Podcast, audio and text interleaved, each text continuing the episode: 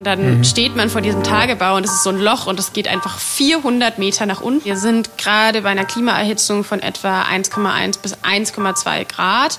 Und das ist für die Menschen in den von der Klimakrise am stärksten betroffenen Regionen schon jetzt die Hölle. Solange es eben 100 Konzerne sind, die 71 Prozent der Emissionen ausstoßen, dann ist es relativ egal, ob ich eine Plastik- oder eine Bambuszahnbürste verwende.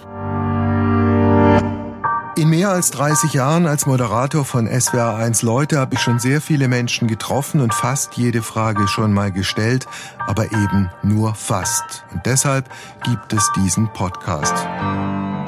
Ich möchte von Menschen Geschichten hören, die für mich neu und überraschend sind. Und deshalb entscheide nicht ich, wer eingeladen wird, sondern meine Redaktion. Mein Name ist Wolfgang Heim und was jetzt kommt heißt, erzähl mir was Neues. Sinn und Zweck von diesem Podcast hier ist es ja, dir echt noch was Neues zu erzählen. Und ich würde fast wetten, dass das mit unserer heutigen Gästin gelingen wird. Denn schön. Ja, gell, schön. Äh, denn ihr und ihren MitstreiterInnen ist was gelungen, was es so noch nie in Deutschland gab. Und äh, ich glaube, ähm, das wird auch die Politik der nächsten Jahrzehnte bestimmen oder auf jeden Fall lenken. Und damit würde ich Sie auch direkt schon mal willkommen heißen gerne. Herzlich willkommen, Carla Remsmar. Hallo. Hallo. Hallo Carla. Hallo. Ich bin gespannt. Du auch? Auf jeden Fall. Ich habe das jetzt sozusagen einfach vorweggenommen, dass wir uns duzen. Ist das überhaupt okay oder möchtest du lieber gesiezt werden? Wir können uns schon duzen. Ja? Äh, lass uns mit unserem äh, sogenannten Lückentext anfangen, wenn du einverstanden bist. Äh, der geht folgendermaßen. Äh, dich kennen viele als Aktivistin für Klimagerechtigkeit. Das wird ihr nicht ganz gerecht, denn eigentlich sieht sie sich selbst viel lieber in der Rolle der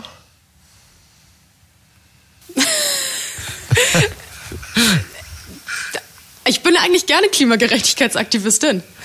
Äh, du bist die Erste, die da nichts anderes sagt. Aber ist es okay so? Hätte man äh, deinen Schulfreundinnen oder Schulfreunden damals erzählt, dass du einmal in eine Talkshow eingeladen werden würdest, dann hätten sie was gemacht oder gesagt? Oh Gott, die redet viel zu schnell. Okay. Äh, ist mir jetzt so in dieser Heftigkeit noch nicht aufgefallen, aber vielleicht haben Sie ja recht. Erzähl mir was Neues. Das ist die Überschrift für diesen Podcast. Erzähl mir was Neues. Wir brauchen einen richtigen grundlegenden Politikwechsel ähm, und Systemwechsel, um die Klimakrise tatsächlich einzudämmen, wenn wir einen gerechten Beitrag in Deutschland leisten wollen zur Einhaltung der 1,5 Grad Grenze. Und dazu reicht es nicht aus, ein bisschen Zahlen schön zu rechnen oder Minimalstmaßnahmen einzuführen. Was müssen wir tun? Wir müssen raus aus Kohle, Öl und Gas. Wir müssen aufhören, fossile Energieträger zu finanzieren mit Steuererleichterungen, ja, die Klimakrise weiter anzuheizen. Und wir müssen vor allen Dingen auch grundlegend darüber nachdenken, wie wir so wirtschaften können, dass wir ja innerhalb der planetaren Grenzen leben. Das ist ein Thema mit unglaublich vielen Facetten und auch mit, denke ich mal, sehr viel, äh, sehr viel äh, Sprengstoffmaterial insofern, als es natürlich auch Gegenpositionen äh, gibt äh, und Leute, die sagen, so kann man, so kann man die Welt auch 2021 nicht organisieren. Erzähl uns ein bisschen was über dich. Äh, wie alt bist du? Äh, was machst du? Was hast du für einen Werdegang bisher hinter dich gebracht? Ich bin 23 Jahre alt. Ich habe in Münster Politik und Wirtschaft studiert, lebe jetzt wieder in Berlin, wo ich auch aufgewachsen bin und studiere Ressourcenökonomik. Und vor allen Dingen bin ich aber aktiv als Aktivistin bei Fridays for Future, habe mich schon vorher für eher Klimagerechtigkeit eingesetzt. Ähm, dann im Dezember 2018 ist diese Rede von Greta Thunberg auf der Klimakonferenz in Katowice sehr viral gegangen, die, glaube ich, viele gesehen haben. Und dann gab es irgendwie die ersten Aufrufe, ja, sich zusammenzutun und auch wie Greta eben Klimastreiks zu organisieren. Das habe ich damals in Münster gemacht, meinem Studienort, ähm, habe da mit einigen Leuten mich zusammengetan, die ersten Klimastreiks organisiert. Und seitdem mache ich äh, hauptsächlich tatsächlich das, Klimastreiks organisieren, äh, bin als Pressesprecherin von Fridays for Future eben aktiv, mache äh, genauso viel Presse- und Öffentlichkeitsarbeit, genauso aber wie regelmäßig Streiks organisieren. Hattest du ein Schlüsselerlebnis, das dich dazu gebracht hat, dich in dieser Form zu engagieren?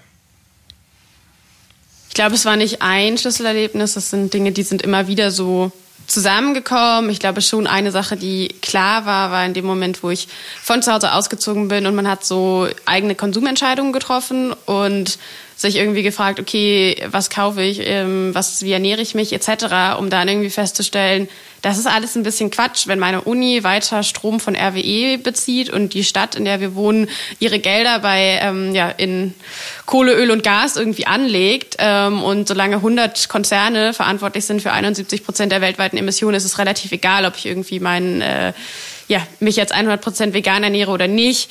Ähm, das war irgendwie sozusagen so ein Moment, wo klar war, wir brauchen diesen politischen Aktivismus. Und dann war so ein zweites, glaube ich, relevantes Ereignis, als ich das erste Mal die Tagebaue in NRW gesehen habe, ähm, den Tagebau Hambach wo ich das vorher immer so ein bisschen absurd fand, wenn Leute gesagt haben, ja, wir beuten unseren Planeten aus. Also mir war klar, Klimakrise, großes Problem, Ressourcenübernutzung. Aber es klang immer so ein bisschen pathetisch. Und dann mhm. steht man vor diesem Tagebau und es ist so ein Loch und es geht einfach 400 Meter nach unten. Und man kann das Ende von diesem Loch gar nicht sehen. Und man fragt sich, und das alles irgendwie, damit wir Kohle verbrennen, was irgendwie die Luft dreckig macht, ähm, was irgendwie, ja, der dreckigste Energieträger den es noch gibt, ist, ähm, wofür wir Leute enteignen, die eigentlich da wohnen, wo dieser Tagebau jetzt hin soll. Und das war so ein Moment, wo ich auch dachte, das ist auch einfach so absurd, äh, bist was wir denn, gerade machen. Bist du denn oder seid ihr damals auch mit den Leuten, die dort gelebt haben oder die da auch gearbeitet haben, ins Gespräch gekommen? War das möglich? Ja, also mit ähm, Leuten, die da vor Ort leben, sind wir ganz viel im Gespräch. Ähm, es gibt ja viele Leute, also bis heute sollen ja noch Dörfer umgesiedelt werden, damit weiter Kohle gefördert werden kann, laut dem aktuellen Plan der Bundesregierung. Ähm, da sind wir natürlich mit Leuten im Gespräch, die eben in den Dörfern wohnen, die davon betroffen sind. Ähm, genauso wie wir auch schon mit ja, Menschen aus der betroffenen Arbeitsplätzen eben gesprochen haben, ähm, wo sich insgesamt aber zeigt vor allen Dingen, wie absurd es ist, dass wir immer noch darüber sprechen, Menschen zu enteignen für den dreckigsten Energieträger jemals. Ähm, das ist so, wenn man da mal mit diesen Leuten spricht, die ihr Zuhause einfach verlieren, ist das einfach so absurd. Okay. Wir machen einen kleinen Break, weil wir jetzt einen Musiktitel zumindest anspielen, äh, den du dir bestellt bzw. gewünscht hast. Äh, was ist das für, für eine Musik?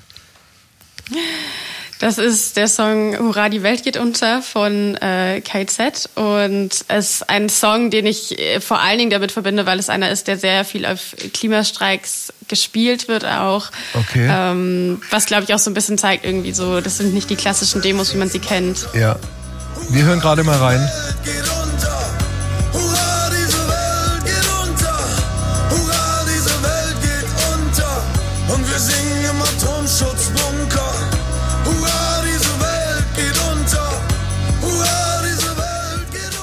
Jetzt haben wir es doch ein bisschen länger stehen lassen, äh, diesen Titel. Ich kannte den offen gestanden nicht. Äh, was ist das für eine, für eine Band? Was sind das für Leute, die diese Musik machen? Das äh, ist eine, ja, eine Band, die, glaube ich, vor allen Dingen unter jüngeren Leuten jetzt irgendwie sehr beliebt ist, viel ironische, zeitgenössische Texte irgendwie macht. Ja. Ähm, und genau so auch eben auf den Klimastreiks ganz viel läuft und, glaube ich, auch nochmal zeigt, so dass es eben nicht so die klassischen Demos sind, wie man sie vielleicht kannte ein paar Jahre vorher, ähm, sondern es ist auch irgendwie ein Ort, wo junge Leute zusammenkommen und sagen so, hey, ähm, uns gibt's übrigens auch noch. Ähm, und dann auch manchmal ja ein bisschen ironisch und das ist aber irgendwie, die Klimakrise ist hart, aber protestieren darf auch Spaß machen und ich glaube, das passt irgendwie so ganz gut zusammen. Diese äh, Geschichten, die ihr jetzt da gemeinsam initiiert habt und die ja auch eine ganz große mediale Bedeutung äh, bekommen haben. Äh, es gab irgendwann diesen, diesen Corona-Break.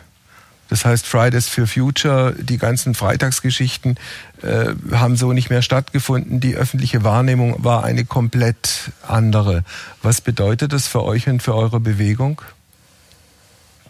Natürlich war die Corona-Krise für uns auch eine fundamentale Herausforderung, wie am Ende, glaube ich, für eigentlich alle auch. Also wir sehen so, für Unternehmen ist es eine Herausforderung, für Familien, für Schulen, Universitäten. Das gilt genauso für uns. Ähm, wir mussten alles umdenken, was wir sonst machen, ist massenhaft Menschen auf die Straße mobilisieren. Das ging zwischenzeitlich nicht, aber wir haben auch gezeigt, dass man es möglich machen kann, waren im September vergangenen Jahres mit 200.000 Leuten in hunderten Städten Deutschland auf den Straßen, haben eben gezeigt, Klimagerechtigkeit ist immer noch ein relevantes Anliegen. Und man sieht, dass es Wirkung zeigt, auch wenn sozusagen es vielleicht nicht so präsent ist, wie es im Sommer des Jahres davor im politischen Diskurs war, haben wir zum Beispiel bei den Landtagswahlen in Baden-Württemberg und Rheinland-Pfalz und auch den Kommunalwahlen in NRW und Hessen gesehen, dass Klimaschutz bei vielen tatsächlich eines der wahlentscheidenden Themen war. Und das trotz der Corona-Pandemie und das, obwohl es Kommunalwahlen sind, die jetzt meistens sich eher an, oder Landtagswahlen, die sich häufig an anderen Themen entscheiden. Und ich glaube, das zeigt, dass sich auch insgesamt gesellschaftlich etwas verschoben hat in den Jahren davor und dass natürlich wir umdenken mussten, sich unsere Rolle irgendwie verändert hat. Schulstreiks funktionieren schlecht, wenn es nur Online-Unterricht gibt, ähm, aber man da auch Wege und Lösungen finden kann und wir jetzt auch immer und wieder auf den Straßen sind. Ähm, habt ihr wie andere auch äh, versucht, äh, neue digitale Wege zu beschreiten und äh, hat das auch funktioniert? Natürlich haben wir auch sozusagen ganz viel digitale ja, Wege irgendwie nutzen müssen. Ähm, ich glaube, wir hatten da den Startvorteil, dass wir als sehr dezentrale Organisation schon vor allen sozusagen das kannten. Also unsere deutschlandweiten Arbeitsgruppen zum Beispiel. Also es gibt Arbeitsgruppen, die kümmern sich um die Website, um Social-Media-Kanäle dadurch, dass wir kein zentrales Büro haben, hat das alles schon vorher auch online stattgefunden und wir kannten Videokonferenzplattformen und wie man Dokumente teilt ähm, und waren da schon so sehr digital organisiert. Das war insofern dann natürlich ein Vorteil, dass Ortsgruppen, die dann sich lokal normalerweise organisieren und die Streiks planen, da auf das Wissen irgendwie aufbauen konnten, viele schon Erfahrungen auch hatten mit Telefonkonferenzen etc. Mhm. Ähm, das sozusagen in der Organisation und ich glaube, bei den Protestformen hat man auf jeden Fall gesehen, das digitale Engagement hat zugenommen, irgendwie auf sozialen Medien, vor allen Dingen dann natürlich auch irgendwie Aufklärung ähm, oder auch digitaler Protest. Wo aber auch schnell klar ist, das ist nicht ausreichend und in einer lebendigen Demokratie braucht es auch zivilgesellschaftlichen Protest auf der Straße und man kann unter den richtigen, also mit den richtigen Hygienekonzepten und unter den richtigen Bedingungen auch Corona-konform und sicheren Protest organisieren. Und das haben wir dann auch wieder und wieder gezeigt, dass das möglich ist, dass es nicht nur die Querdenker gibt, sondern dass man auch Proteste mit Abstand und Masken organisieren kann. Dann hat es ja auch dieses Urteil des Bundesverfassungsgerichts gegeben, das für euch was bedeutet? Das Urteil des Bundesverfassungsgerichts ist insofern historisch, als dass zum allerersten Mal zukünftige Generationen als gleichberechtigt anerkannt werden und dass Klimaschutz und die damit einhergehenden Freiheitsrechte also festgeschrieben werden durch diese Rechtsprechung. Und das ist einmalig, das gab es vorher so noch nicht und das hätte es sicherlich auch nicht gegeben, hätte nicht in den vergangenen zweieinhalb Jahren sich der gesamtgesellschaftliche Diskurs um die Klimakrise so stark verändert. Ähm, und das ist natürlich ein ganz, ganz relevantes Urteil, weil darauf jetzt neue Rechtsprechung aufbauen wird und weil wir damit auch nochmal mehr gezeigt bekommen haben, wo wir immer geglaubt haben und uns sicher waren, wir sind im Recht, wenn wir einfordern, dass wir generationengerechte Klimapolitik im Einklang mit der 1,5 Grad Ziel wollen und fordern. Das hat uns das Bundesverfassungsgericht jetzt nochmal bestätigt und damit sehr viel Rückenwind gegeben. Wobei natürlich die Umsetzung problematisch insofern bleibt, als wir auch über Dinge reden, die irgendwann weit, weit in der Zukunft liegen.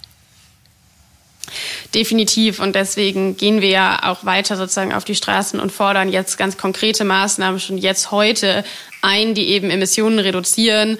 Weil was jetzt gerade viel gemacht wird von der Großen Koalition, ist ja Ziele zu proklamieren für irgendwann in 15 Jahren, wo sie im Zweifel gar nicht mehr in der Regierungsverantwortung sind. Das alles kurz vor einer Wahl, kurz bevor der Wahlkampf beginnt.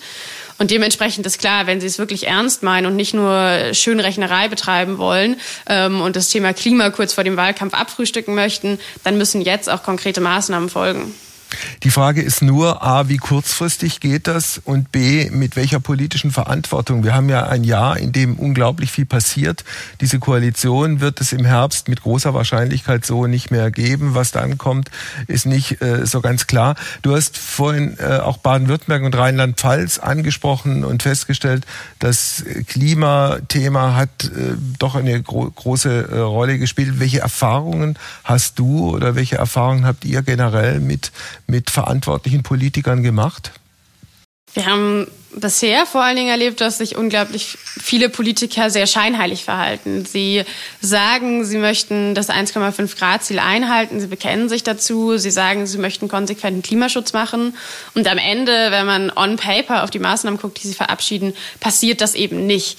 Da ist auch jetzt gerade was passiert, das beste Beispiel. Die Große Koalition möchte jetzt mehr Klimaschutz machen, ja, verabschiedet jetzt vermutlich ein Gesetz, ähm, schneller klimaneutral werden zu möchten in Deutschland.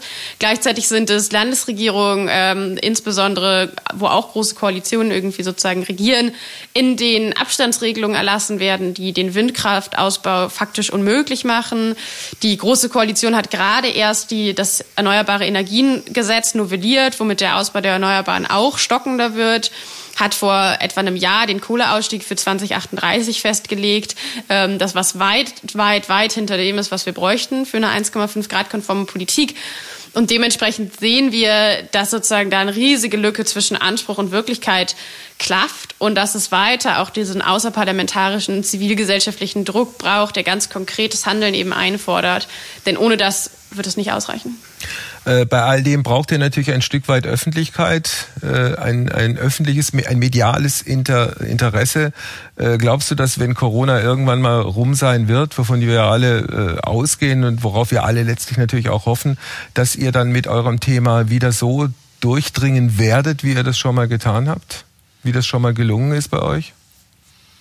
Ich glaube, es wird sich vor allen Dingen auch insgesamt verändern. Das haben wir auch schon vor der Corona-Pandemie erlebt, dass es nicht mehr nur ein reines, wir berichten über die Klimastreiks der Fridays for Future Aktivistinnen eben ist, sondern dass sich der gesamtgesellschaftliche Diskurs verschoben hat, dass mehr über klimapolitische Maßnahmen berichtet wird, dass auch wenn zum Beispiel neue große wissenschaftliche Studien rausgebracht werden, dass die auch journalistisch übersetzt werden für ein breites Publikum.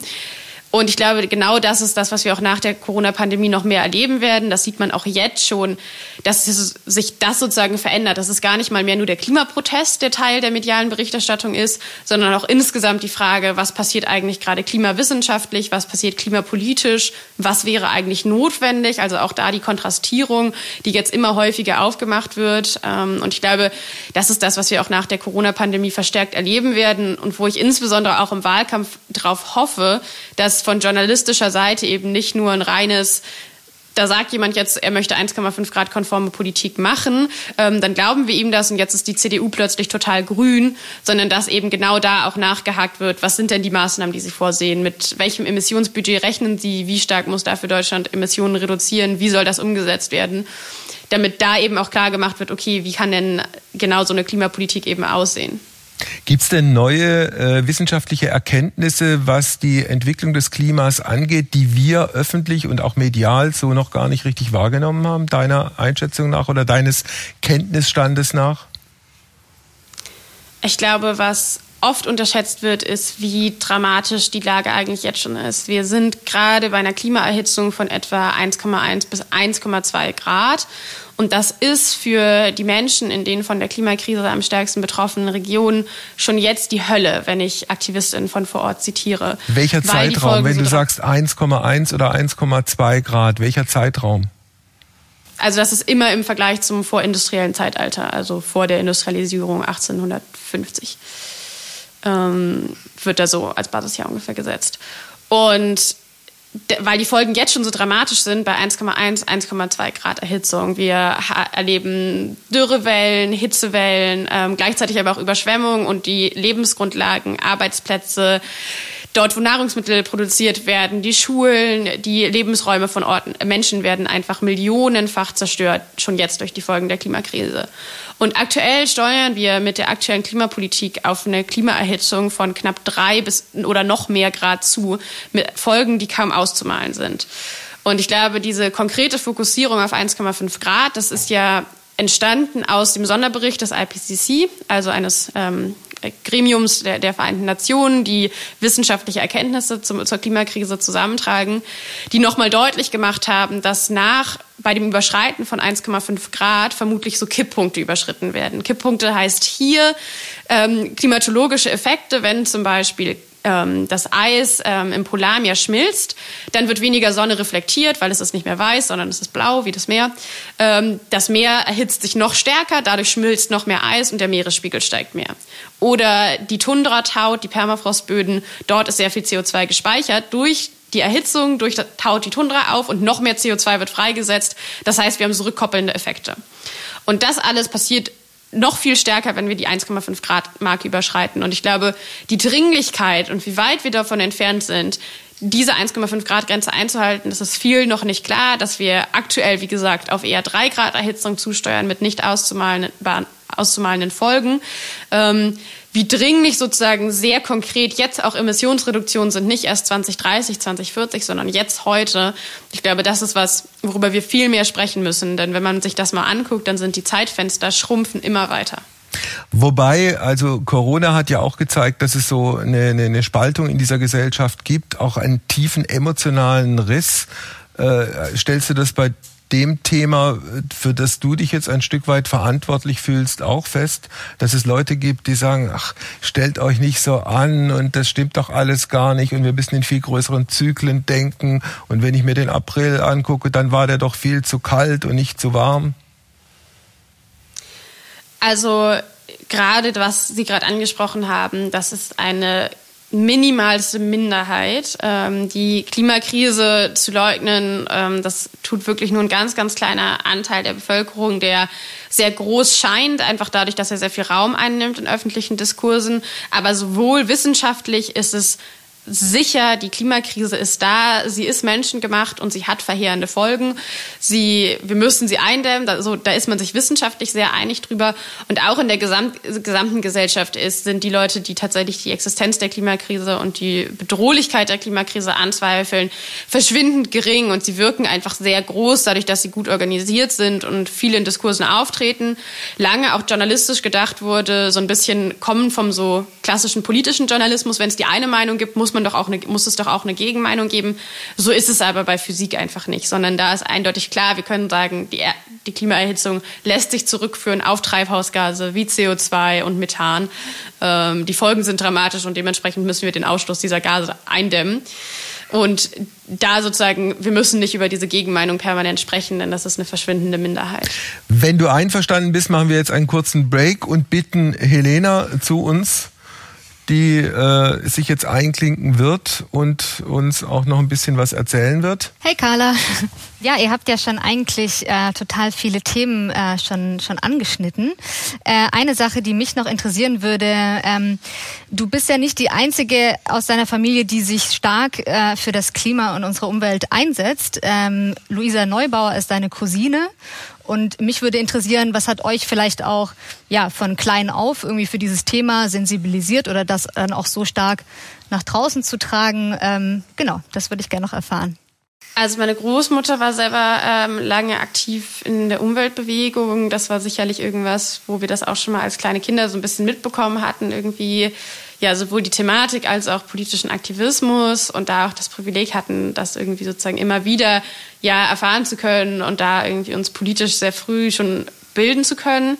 Ansonsten war es aber tatsächlich auch ein bisschen Zufall, dass wir irgendwie sozusagen ja sehr zeitgleich inspiriert waren von dieser Rede von Greta und dann ja ähm, in einer WhatsApp-Gruppe gelandet sind und plötzlich sagen, oh witzig, äh, da kenne ich ja jemanden und dann Streiks organisiert haben. Äh, du hast ganz am Anfang unseres Gespräches gesagt, äh, dass sozusagen persönliche äh, Geschichten, die man dann auch selber für sich ändern kann, an der, an der, an der grundlegenden Problematik erstmal nichts ändern, dass man natürlich dieses Thema, wobei Deutschland ist ja nur global gesehen ein relativ kleines Land und das betrifft ja die ganze Welt, diese Klimakatastrophe, die drohende Klimakatastrophe. Trotzdem äh, kann ja jeder von uns auch selber was dazu tun, um ein halbwegs wie soll man das jetzt formulieren, klimagerechtes Leben zu führen. Äh, wie hast du dein Leben umgestellt, um dahin zu kommen? Vor allen Dingen bin ich politisch aktiv. Das ist das, was jeder Einzelne tun kann, was den größten Impact hat tatsächlich, wenn wir gucken wollen, wie können wir irgendwie in eine klimagerechte Zukunft kommen. Es gibt in Deutschland, ist es faktisch unmöglich, ein klimagerechtes Leben zu führen, einfach aufgrund ja, der Art und Weise, wie wir in der Industrienation gerade leben, dadurch, dass jeder schon Emissionen hat, dadurch, dass der deutsche Staat in bestimmten Bereichen aktiv ist. Ähm, so, ich selber habe kein Auto und ernähre mich irgendwie vegetarisch, aber das ist nicht das, was ich sagen würde, was mein Engagement gegen die Klimakrise ausmacht, sondern wenn ich Leuten was raten würde, die mich fragen, was kann, was kann ich machen gegen die Klimakrise, dann ist es immer, nutze deine politische Stimme als irgendwie engagierte Bürgerinnen und Bürger. Bürger. Das kann sein, indem man auf einen Klimaprotest kommt, das kann beim Wählen sein, das kann irgendwie sein, man unterzeichnet eine Petition oder startet ein Volksbegehren, aber das ist immer das, was die Antwort gegen die Klimakrise sein wird. Aber das klingt ein bisschen so, als sei eine Änderung der persönlichen Lebensweise relativ unwichtig und vernachlässigbar. Es ist auch im, also es ist auch im globalen Maßstab einfach, wenn wir uns die Klimakrise angucken, relativ vernachlässigbar. Denn wo es tatsächlich die Veränderungen braucht, sind auf einer viel höheren Ebene. Solange es eben 100 Konzerne sind, die 71 Prozent der Emissionen ausstoßen, dann ist es relativ egal, ob ich eine Plastik- oder eine Bambuszahnbürste verwende, sondern wir brauchen diese Veränderungen auf einer viel höheren Ebene, dass eben dort genau diese Konzerne zur Rechenschaft und Verantwortung gezogen werden, dass sich Produktionsweisen umstellen, dass klar ist, wir finanzieren kein, nicht mehr mehr Kohle, Öl und Gas. Das kann inmitten der Klimakrise nicht mehr sein. Das da, da brauchen wir die Veränderung. Und es sind viel, viel weniger da, diese Umstellungen im Kleinen, die für viele auch oft einfach nicht machbar sind. Also so häufig sind regionale Bioprodukte teurer sozusagen als irgendwie dann, also obwohl sie das klimafreundlichere Äquivalent sind als andere Produkte. Wer weiter außerhalb irgendwie der Stadt wohnt, weil es da günstiger ist, kann im Zweifelsfall nicht mit dem öffentlichen Nahverkehr fahren, wenn der nicht ausgebaut ist. Und dementsprechend ist es immer die Antwort, sozusagen sich politisch da die Veränderung einzufordern und nicht zu sagen, ich muss erst alles bei mir zu Hause verändern, bevor ich politisch ähm, danach darum kämpfen da kann, dass die Klimakrise eingedämmt werden muss. Ja gut, aber dann ist eine Konsequenz, dass man auch sagen könnte, ich ändere mit meinem Verhalten sowieso an dem äh, ganzen Problem nichts, also bleibe ich bei meinem Leben so, wie ich es bisher geführt habe und alles ist gut wenn man es kann, ähm, dann ist es irgendwie, dann ist es gut, das zu machen. Nichtsdestotrotz wird die Veränderung von da nicht kommen. Also es tut mir leid, da auch sozusagen irgendwie Leuten diese Illusion der Selbstwirksamkeit nehmen zu wollen. Aber die Veränderung wird kommen durch politischen Wandel und durch systematischen politischen Wandel und nicht durch Konsumverhaltensänderungen auf der individuellen Ebene. Denn wie gesagt, ich wiederhole mich jetzt an der Stelle, aber es sind 100 Konzerne, die für 71 Prozent der Emissionen verantwortlich sind. Und da ist es wirklich vernachlässigbar, wie irgendwie sozusagen, wo meine Zahnbürste herkommt oder mein T-Shirt. Und wenn ich das kann, weil ich die finanziellen Ressourcen habe, weil ich die zeitlichen Ressourcen habe, ist das gut und schön. Ich darf aber nicht davon ausgehen, dass sich dadurch die Klimakrise irgendwie verändern wird. Nur wenn Denn du das 100 tut sie durch politisches Handeln. Ja, nur wenn du Verzeihung, wenn du wenn du 100 Konzerne hast, die international agieren und international vernetzt sind und international Macht haben, da bewirkst du in Deutschland mit Landesregierungen und mit einer Bundesregierung entweder gar nichts oder nur sehr, sehr wenig. Doch, da sind ja auch deutsche Unternehmen dabei. Das sind dann zum Beispiel Energiekonzerne, wo ganz klar ist, wenn wir hier äh, aus der Kohle aussteigen und äh, die Energiewende vorantreiben, dann werden sich die Emissionen dort stark reduzieren. Ähm, es sind Konzerne, also es sind Banken, die hier zum Beispiel, also die jetzt riesige Kohleprojekte, Öl- und Gasprojekte ähm, finanzieren. Auch da kann sich sozusagen viel verändern. Ja, auch durch politischen Aktivismus, der sich dann in dem widerspiegelt, was Unternehmen machen. Das ist ja nicht voneinander entkoppelt. Auch sowas wie Lieferkettengesetze sind Dinge, die da sozusagen mit reinspielen in die Art und Weise, wie Konzerne eben wirtschaften und was dann das zu bedeuten hat es kann zum Beispiel, also es sind auch Dinge wie ein CO2-Preis, der dann genau da, dazu führt, dass bestimmte sehr klimaschädliche Technologien nicht weiter genutzt werden, auch bei global tätigen Unternehmen. Ähm, dementsprechend ist die, das Einfordern von politischer, und das ist ja auch immer eine, ein zur, zur, zur Rechenschaft ziehen und zur Verantwortung ziehen, auch von wirtschaftlichen Akteuren, das ist ganz klar, das geht Hand in Hand, ähm, immer der, der Weg, den wir brauchen, wenn wir tatsächlich die grundlegenden Veränderungen, die wir ja auch sehr, sehr schnell brauchen, um die Klimakrise eben einzudämmen, wenn wir die einfordern. Aber die grundlegenden Veränderungen, die brauchst du global und die kriegst du national nicht hin. Eindeutig.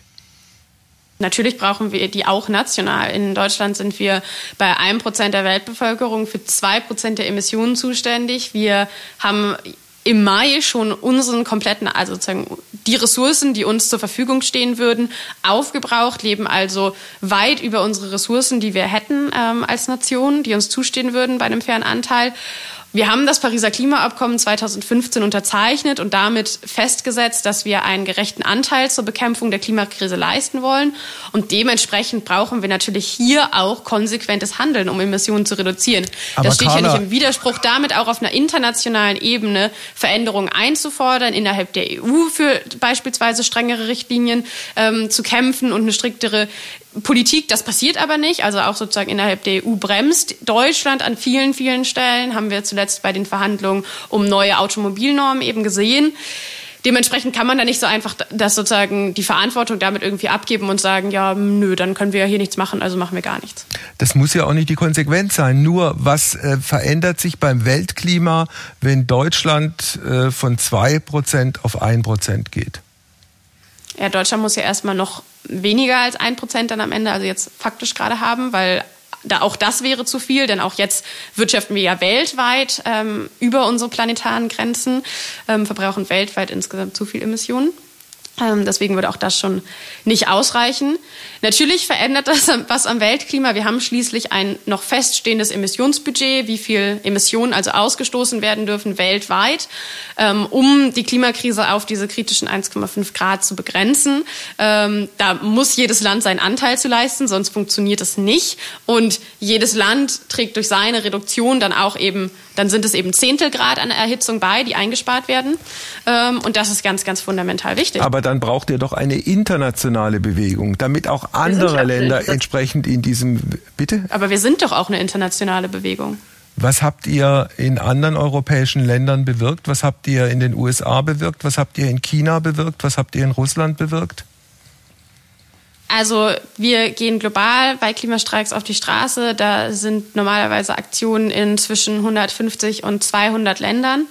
Ähm, wir sehen es beispielsweise innerhalb der EU. Es kommt jetzt Kohleausstieg in Portugal in wenigen Jahren, in Spanien ebenso. Selbst Polen steigt jetzt aus der Kohleverstromung aus, die da lange gebremst haben.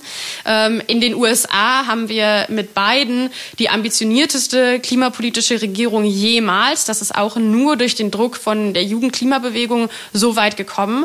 Und dementsprechend sehen wir, dass genau diese internationale Bewegung, die es gibt, mit Fridays for Future, die manchmal in anderen Ländern auch anders heißt, aber eben die Jugendklimabewegung, die weltweit aktiv ist, sehen wir, dass sich viel bewegt. Es reicht an keiner Stelle aus. Wir rutschen ja weltweit immer noch auf etwa 2,9 Grad Erwärmung zu mit den aktuellen klimapolitischen Maßnahmen aber es bewegt sich etwas. Was ist mit Russland? In Russland ist die Situation natürlich schwierig. Ähm, da ist es einfach aufgrund ja, der starken Repressionen des Staates unglaublich schwierig, ähm, Protest auszuüben. Auch da gibt es AktivistInnen tatsächlich, die dort für eine konsequentere Klimapolitik auf die Straße gehen, die dabei jedes Mal riskieren, inhaftiert zu werden oder andere staatliche Repressionen ähm, zu erfahren. Sie tun es trotzdem. Ähm, ich glaube, das ist ja erstmal was, was man irgendwie sozusagen an der Stelle ganz relevant anerkennen muss. Ähm, da kommt es natürlich auch stark auf internationalen politischen Druck an, was man jetzt aber auch sieht. Auch Russland merkt, oh, fossile Energieträger werden weniger nachgefragt werden. Da wäre es eine ganz relevante Sache auch aus deutscher Perspektive, das Projekt Nord Stream 2 zu stoppen. Es ist absurd, inmitten der Klimakrise jetzt neue Gaspipelines bauen zu wollen. Ähm, wo, wo klar ist, dass wir in der Zukunft weniger Gas und nicht mehr Gas verbrauchen werden. Ähm, genau. Und Wobei, ich glaube, wenn, ich das kurz, wenn, wenn, ich das kurz einfügen darf, wenn du Nord Stream 2 stoppst, dann kostet das den deutschen Steuerzahler richtig viel Geld. Es kostet uns auch gerade richtig viel Geld. Also die Klimakrise wird uns immer mehr Geld kosten als Maßnahmen, um die Klimakrise zu stoppen. Das ändert aber nichts dran, dass der Stop von Nord Stream 2, für den man ja auch politisch sein kann, äh, dass der richtig Geld kostet. Unabhängig davon, äh, was China angeht, hast du äh, das Gefühl, dass diese Partei- und Staatsführung aus den schrecklichen Umweltsünden, die im eigenen Land passiert sind, gelernt hat? Wir sehen, dass sich auch in China tatsächlich politisch, klimapolitisch was bewegt, ähm, dass da bestimmte Projekte gestoppt werden, dass es ähm, vergleichsweise ambitionierte Klimaziele gibt, jetzt äh, auch von Seiten Chinas. Was man, glaube ich, an der Stelle nie verklären darf zu, oh ja, das ist jetzt super, wir haben da ein super autoritäres Regime, was mit Menschenrechtsverletzungen und vor allen Dingen auch ja, autoritären Maßnahmen ähm, da regiert, wo klar ist, wir werden in eine, klimagerechte Zukunft immer nur demokratisch erreichen. Das darf man, glaube ich, an der Stelle nicht verklären. Jetzt leben wir äh, in einer Situation, äh, in der nicht so ganz klar ist, wie sich das Land, wie sich die Welt im Zusammenhang auch mit Corona entwickelt. Jetzt nehmen wir mal den, den positiven Fall an, dass wir diese Pandemie jetzt irgendwie dann doch im Laufe des Jahres in den Griff äh, bekommen und ihr mit eurem Thema wieder, wieder mehr in die Öffentlichkeit äh, kommt und auch äh, in der Öffentlichkeit äh, mehr damit durchdringen werdet. Äh, werdet ihr bei den bisherigen Protestformen bleiben? Habt ihr neue Ideen, wie man vielleicht auch noch andere Leute für äh, dieses große Klimaprojekt gewinnen kann? Grundsätzlich werden wir auf jeden Fall wieder massenhaft auf die Straßen gehen. Das ist, glaube ich, ganz, ganz zentral wichtig. Gerade jetzt in den Zeiten des Wahlkampfs, wo alle mit Klimaschutz plakatieren werden und die wenigsten konsequente Maßnahmen tatsächlich dabei haben. Für uns ist es wichtig, dass wir insbesondere in diesen Wahlkampfzeiten aufzeigen, dass Klimagerechtigkeit ein gesamtgesellschaftliches Anliegen ist, was immer Hand in Hand gehen muss mit stark, starker Demokratie und mit sozialer Gerechtigkeit. Wir können langfristig soziale Gerechtigkeit nur erreichen, wenn wir Klimaschutzmaßnahmen auch konsequent umsetzen. Deswegen haben wir in vielen Kommunen und Städten Deutschlands jetzt so Kooperationen geschlossen, unter anderem mit der Gewerkschaft Verdi und Gruppen aus Unteilbar. Das sind vor allen Dingen antirassistische und ähm, ja, Demokratie, zivilgesellschaftliche Akteure, gemeinsam mit Beschäftigten, Kirchen und Sportvereinen, die dort vor Ort ganz konkret einfordern, eine Kommune, also eine lokale Politik, die im Einklang mit dem 1,5 Grad Ziel steht, aber eben krisenfeste Kommunen aufbaut, die jetzt gerade auch als Reaktion auf die Corona-Pandemie stark machen, sich für soziale Gerechtigkeit, für demokratische und zivilgesellschaftliche Teilhabe und zeigen, dass Klimaschutz ein gesamtgesellschaftliches Anliegen ist. Und das wird auch sicherlich auf jeden Fall die Wahlkampf, also den Wahlkampf mit beeinflussen, eben dieses ganz klare Zusammenkommen als Zivilgesellschaft hinter diesem großen Anliegen. Wenn du am Ende unseres Gesprächs einen Wunsch frei hättest, welchen Wunsch äh, würdest du dir gerne erfüllen? Dass wir in Deutschland weit vor 2030 aus der Kohle aussteigen. Vielen Dank. Helena, ich würde gerne noch, genau, unser Gespräch ist leider schon äh, zum Ende gekommen. Ich würde aber gerne noch eine Frage an Carla stellen. Klar. Ähm, und zwar als Sprecherin von Fridays for Future bist du natürlich regelmäßig in den Medien und wirst dort abwechselnd als Lobbyistin, als Politikerin äh, oder als außerparlamentarische Opposition bezeichnet. Und mich würde noch interessieren, wie siehst du dich eigentlich selber und wo willst du eigentlich hin, Carla? Also ich sehe mich als ja, jemand, der die Stimme von vielen klimabewegten Leuten ähm, versucht zu vertreten, was nicht einfach ist, denn das sind ja auch, das ist ja nicht eine homogene Masse. Ähm, das, als das sehe ich mich. Ich irgendwo ist man vielleicht auch politisch, also man ist politisch aktiv als Klimaaktivistin, aber ich sehe mich selber nicht in der klassischen institutionalisierten Parteienpolitik, auch nicht in der nahen oder fernen Zukunft. Alles klar, nicht die nächste Umweltministerin. Vielen Dank. vielen Dank. Ja, Tschüss, vielen Tag dir. Tschüss. Tschüss. So, Wolfgang, wie überrascht warst du? Was konnte sie dir Neues erzählen? Äh, insofern ganz viel, weil ich zugeben muss, das ist eigentlich nicht mein Thema. Ich habe sicher auch schon Sendungen gemacht, wo Klima eine Rolle gespielt hat, aber so in dieser in dieser Massierung war es für mich eigentlich neu und dass es natürlich ein ein, ein Weltthema ist und das uns noch sehr, sehr, sehr lange und über Generationen beschäftigt, beschäftigen wird, ist klar. Aber mit all diesen Verästelungen, mit diesen Problemen und mit diesen Unwägbarkeiten und Unsicherheiten, das ist schon, schon gewaltig. Ja, ja, ja aber äh, krass auch, wie, wie Carla das einfach parat hat. Also, ähm, also sie hat, sie, sie hat, weiß schon gut Bescheid über ihr sie, Thema. Sie weiß, sie weiß gut Bescheid über ihr Thema. Sie kann die einzelnen Sachen gut abrufen. Sie hat inzwischen auch die Professionalität einer Pressesprecherin, die Botschaften so zu platzieren, äh, wie sie es platziert haben möchte äh, an den für Sie richtigen Stellen auch nochmal was zu wiederholen, mit Nachdruck. Ja. Der klassische Begriff.